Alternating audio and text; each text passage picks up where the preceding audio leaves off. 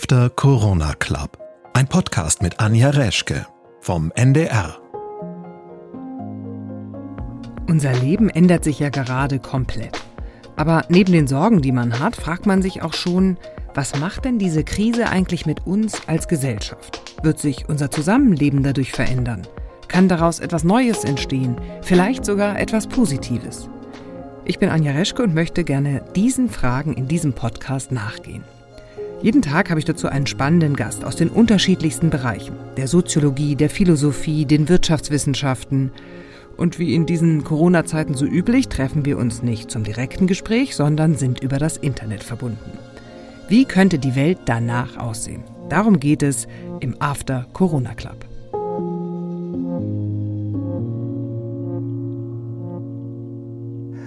Unser Gast heute ist Herfried Münkler. Er ist Politikwissenschaftler, war Professor an der Humboldt-Universität in Berlin. Er hat Frank-Walter Steinmeier in Außenpolitik beraten und tauscht sich auch jetzt während dieser Krise immer wieder mit der Bundeskanzlerin Angela Merkel aus. Schönen guten Tag, Herr Münkler. Ciao, Frau Reschke. Ich hatte ja äh, eingangs gesagt, dass Sie ähm, sowohl Herrn Steinmeier in der Außenpolitik beraten haben sich jetzt auch mit Frau Merkel austauschen. Auch eine Wissenschaftlerin, eine Naturwissenschaftlerin. Über was tauschen Sie sich denn aus, ohne jetzt natürlich Geheimnisse verraten zu wollen? Über Einschätzungen ähm, äh, und äh, vor allen Dingen über die Nuancen von Ein Einschätzungen. Also das ist äh, in vieler Hinsicht eben kein einseitiger Beratungsprozess, sondern ein, möchte man sagen, sich gemeinsam beratschlagen ist die mir sympathischste und liebste Form von äh, Politikberatung. Ähm, das sind Fragen, naja, der Einschätzung von Durchhaltefähigkeit von Bevölkerung, wie lange die so etwas äh, akzeptieren wird äh, im Hinblick auf die Beschränkungen. Würden Sie denn denken, dass jetzt überhaupt Wissenschaft oder die Beratung durch Wissenschaft einen höheren Stellenwert auch für Regierungen kriegt oder für politisch Handelnde? In der Klimakrise hat es bis jetzt nicht so gut funktioniert. Wissen hat immer im Hinblick auf kollektiv bindende Entscheidungen eine Rolle gespielt. Das waren zu früheren Zeiten vielleicht irgendwelche Priester, die die Eingeweide von Tieren gelesen haben und von daher gesagt haben, ja, ist gut, wenn wir das heute machen oder wenn wir die Finger von lassen. Das waren äh, Schamanen und andere, aber zu unserer Zeit ähm, oder Leute, die ähm, eine göttliche Eingebung hatten, aber in unserer Zeit ist eben gewissermaßen Wissenschaft an die Stelle dessen getreten. Es ist ja so, große Krisen haben ja Gesellschaften von jeher verändert oder beeinflusst, ähm, wahrscheinlich vor allem die Weltkriege. Jetzt ist ja interessant an dieser Pandemie, dass im Prinzip gleichermaßen alle betroffen sind, also alle Länder und alle Menschen gleich. Wird diese Krise uns auch verändern? Hat die ein Potenzial wie andere große Krisen? Also vermutlich werden wir nach dieser Krise nicht mehr so ohne weiteres dieselben sein wie vorher. Ähm, ich denke, auf der einen Seite ist natürlich eine große Fähigkeit bei uns äh, da zu vergleichgültigen und zu vergessen. Und im Prinzip sind das ja auch die Verarbeitungs- und Widerstandsmechanismen postheroischer Gesellschaften, die also nicht über irgendwelche Tapferkeit und äh, Opfer äh, funktionieren, äh, sondern im Modus mürrischer Indifferenz äh, und das war gestern und ich will nicht mehr dran denken. Ähm, äh, das ist sicherlich auch eine Stärke, sozusagen sich nicht völlig aus der Fassung bringen zu lassen und sein Leben fundamental zu verändern. Aber es gibt natürlich eine Reihe von Punkten, in denen strategische Fragen stehen. Also unter anderem die Frage, sind möglicherweise diese langen globalen Lieferketten eine Form von Verwundbarkeit, die man sich auf Dauer nicht leisten kann? Also was ich neben den ökonomischen Folgen ja wirklich interessant finde, gerade zu beobachten, ist so dieses Wechselspiel zwischen Bevölkerung und äh, Politik. Denn man ist ja sozusagen als Bürger darauf angewiesen, den Regierenden jetzt zu vertrauen. Bleibt einem ja gerade gar nichts anderes übrig, ähm, dass irgendwie das, das, was die machen, irgendwie schon gut ist für uns alle. Aber das sind wir ja eigentlich als kritische Gesellschaft gar nicht so gewöhnt, dass man jetzt einfach mal, dass eine Ansage gibt und da muss man jetzt folgen. Naja gut, also Krisen sind ja grundsätzlich die Stunde der Exekutive und da verschwindet im Prinzip äh, hinter dem Handeln der Regierung alles, was sonst noch zur parlamentarischen Demokratie gehört, also vor allen Dingen natürlich äh, die Opposition. Der zweite Typ ist eher der der hemdsärmlich auftretenden älteren Männer, also Putin, Trump, äh, Bolsonaro, andere, die vielleicht nicht viel wissen, aber mit dem Gestus auftreten, alles zu können ähm, und ähm, in dieser Weise dann auch sagen, was zu machen ist. Ähm, aber das auch im Gestus, äh, macht mal schön, was ich euch sage und dann wird das gut. Das ist ein ähm, inzwischen schwieriges Modell, weil sich herausstellt, um alles zu können, wissen sie zu wenig, lassen sich nicht beraten.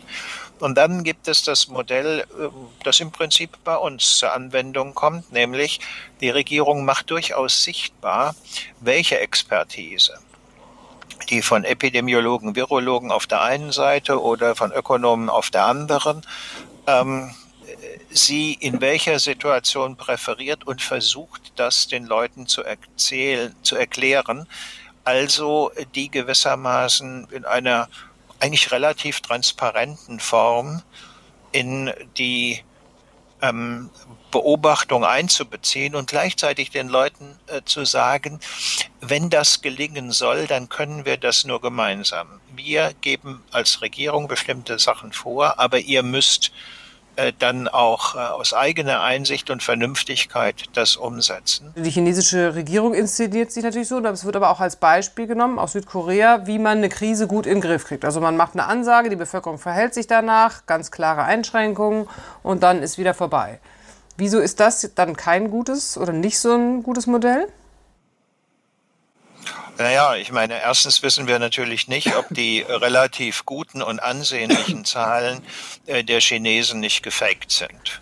Äh, das kennt man aus solchen Konkurrenzsituationen, dass die Beteiligten und Betroffenen ihre Zahlen ein bisschen ähm, äh, auffrischen oder gar keine produzieren. Wir befinden uns in einer Systemkonkurrenz, in der natürlich alle möglichen Leute beobachten, wer ist eigentlich hier am effektivsten in der Frage des Umgangs äh, mit dieser Pandemie. Und da kann man nicht ausschließen, äh, dass die Chinesen ihre Zahlen äh, doch erheblich geschönt haben.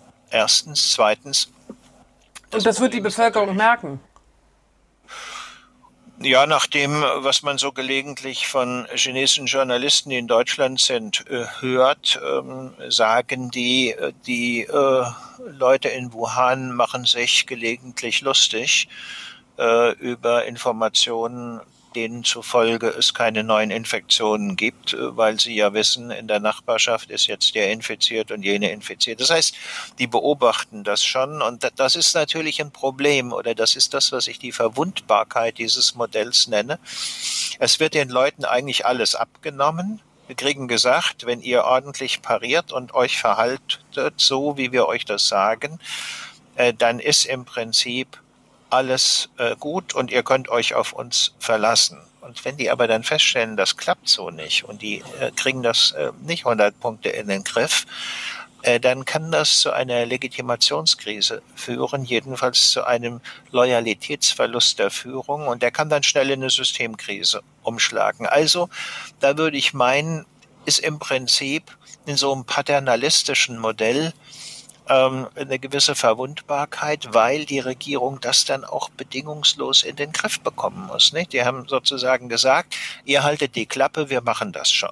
Nicht? Und das äh, hat zur Voraussetzung, dass diejenigen, die das machen, es auch hinbekommen. Wenn ich Ihnen zuhöre, dann klingt es so, als ob ähm, tatsächlich die, die, Demokratie die beste Form ist, in der man diese Krise erlebt.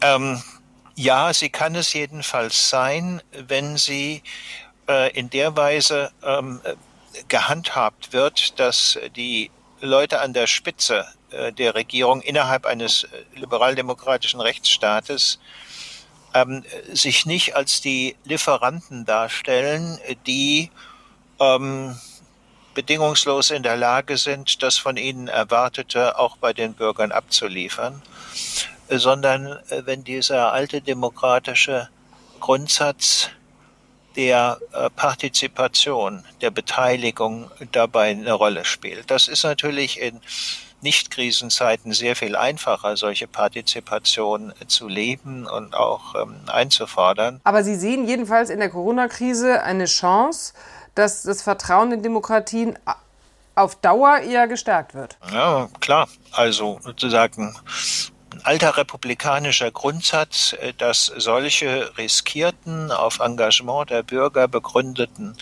Ordnungen gelegentlich große Herausforderungen brauchen, in denen sich das Zusammenwirken von Regierung und äh, Bürgerschaft bewährt. Das äh, ist das eine. Und ähm, das andere ist, äh, dass äh, ähm, Demokratien, wenn sie auch im Vergleich mit anderen äh, Systemen die Sache äh, gut gemacht haben, äh, dann wieder einen Vertrauensvorschuss ähm, bei der Bevölkerung bekommen, der sich nicht auf die gerade regierende Partei bezieht, sondern der sich ähm, auch im Vergleich mit anderen Systemen bewährt. Man hört das ja immer, ja, die Chinesen, die können alles viel schneller und bei uns dauert alles so lang. Naja, so Krisen führen dann auch dass bei uns dazu, dass bei uns manches schneller geht, wie wir ja in diesen Tagen sehen. Also es geht durchaus. Also wir haben ja jetzt gerade erlebt so eine Vollbremsung, ne? so eine Einschränkung von Bewegungsfreiheit und, ähm, und äh, Freiheitsrechten. Überhaupt hätten Sie gedacht, dass moderne Gesellschaften oder eine moderne Gesellschaft, wie wir das sind, das so, so widerspruchslos mitmacht? Die ähm, Gruppe, die vor allen Dingen geschützt wird, ähm, die ganze Zeit in der Argumentation die Älteren waren und zeigt sich, es sind ja nicht nur die Älteren, die könnte man ja auch äh, zu sagen ab 75 oder 80 sagen, okay, die müssen halt zu Hause bleiben, Vorschlag, den auch Herr Straubhaar gemacht hat. Ähm, und ähm, die Bewegungsfreiheit äh, wird gewissermaßen auf die von einem Jahr äh, bis äh, von mir aus 65 oder sowas, dann müsste schon zu Hause bleiben, ähm, begrenzt. Das aber natürlich sind dann Maßnahmen, die eben nicht mehr administrativ durchzusetzen sind, sondern ähm, das greift äh, relativ tief in Rechtsfragen ein. Insofern bewegen wir uns da im interessanten Bereich und der wird noch spannender werden in dem Augenblick, wo diese Regelungen äh, allmählich zurückgefahren werden. Da muss man mal sehen, wie viel äh, Rechtsflexibilität dann herrschen wird. Aber ich glaube, ich kann Ihnen versprechen, oder das ist leicht vorauszusagen, äh, dass äh, die Bevölkerung dankbar äh, rechtlich fragliche Entscheidungen ähm, akzeptieren wird, wenn sie dabei mehrheitlich der Bevorteilte ist. Aus, äh, aus, Ihrer Sicht des Wissenschaftlers abschließend gefragt, also des Politikwissenschaftlers, was ist für Sie das Spannendste zu beobachten an dieser Krise oder an dem, was danach kommt? Ja, zwei Dinge. Also erstens die Konkurrenz der politischen Ordnungen und die Frage, äh, wer wird da unter dem Gesichtspunkt erstens der messbaren Effektivität und zweitens der Wertschätzung durch die Bevölkerung als Sieger hervorgehen. Ähm, das ist das eine und das andere die Fragen des allmählichen Umbaus und der Umstrukturierung der globalen Ordnung, der Weltordnung. Also sagen, das Ende der Globalisierungseuphorie ist ja schon vor längerem äh, da gewesen, aber diese Pandemie übt jetzt einen gewissen Druck, äh, strategische Überlegungen jenseits globaler Möglichkeiten zu bedenken. Und das könnte auch eine Reihe von Vorteilen haben. Also Augenblick wird die Natur in einer Weise geschont, wie sich das keiner vorstellen konnte. Äh, dass sie geschont wird. Und ähm, wir müssen dann im Nachhinein überlegen, ob möglicherweise manche der Formen, die wir jetzt äh, eingeübt haben, sich auch im Normalmodus durchhalten lassen. Also beispielsweise, dass ich jetzt nicht in Zug gestiegen bin oder gar mit Flugzeug äh, zu Ihnen gekommen bin, in Studio, äh, sondern äh, dass wir das in dieser relativ kostengünstigen Weise und, und mit einem minimalen äh, CO2-Abdruck äh, in dieser Form machen. Das äh, werden sich vermutlich viele überlegen. Blicken Sie jetzt auf die nächsten Wochen optimistisch oder Ach, ich bin ein äh, Mensch, der vielleicht sozusagen diesen charakterlichen Defizit einer notorischen Zuversicht hat äh, und der davon ausgeht, dass Probleme dazu da sind, bewältigt zu werden. Und insofern äh, lasse ich also jetzt auch nicht die Flügel hängen und äh, mache ihn äh, depressiv oder derlei mehr, äh, sondern sehe das als eine große Herausforderung, an der man wachsen kann und stärken kann und äh, bei der nächsten Herausforderung besser darauf vorbereitet ist und resol äh, resoluter an die Sachen herangehen kann, als das jetzt der Fall war. Im Sinne der Nachhaltigkeit und des, CO des wenigen CO2-Abdrucks winke ich Ihnen jetzt sozusagen und danke von der Ferne für dieses interessante Gespräch und bin gespannt, wirklich, bin wirklich gespannt, ob wir das in dieser Form später auch ähm, fortsetzen werden, wenn man sich daran gewöhnt hat. Das war unsere heutige Ausgabe vom After Corona Club. Ich bin Anja Reschke und ich hoffe, Sie haben neue spannende Impulse bekommen. Und Sie sind natürlich herzlich eingeladen, mitzudiskutieren unter ndr.de-after Corona Club. Diesen Podcast finden Sie in der ARD Audiothek und das Video dazu in der ARD Mediathek. Und wir hören uns morgen wieder, wenn Sie mögen. Ich würde mich freuen. Bis dahin. Tschüss.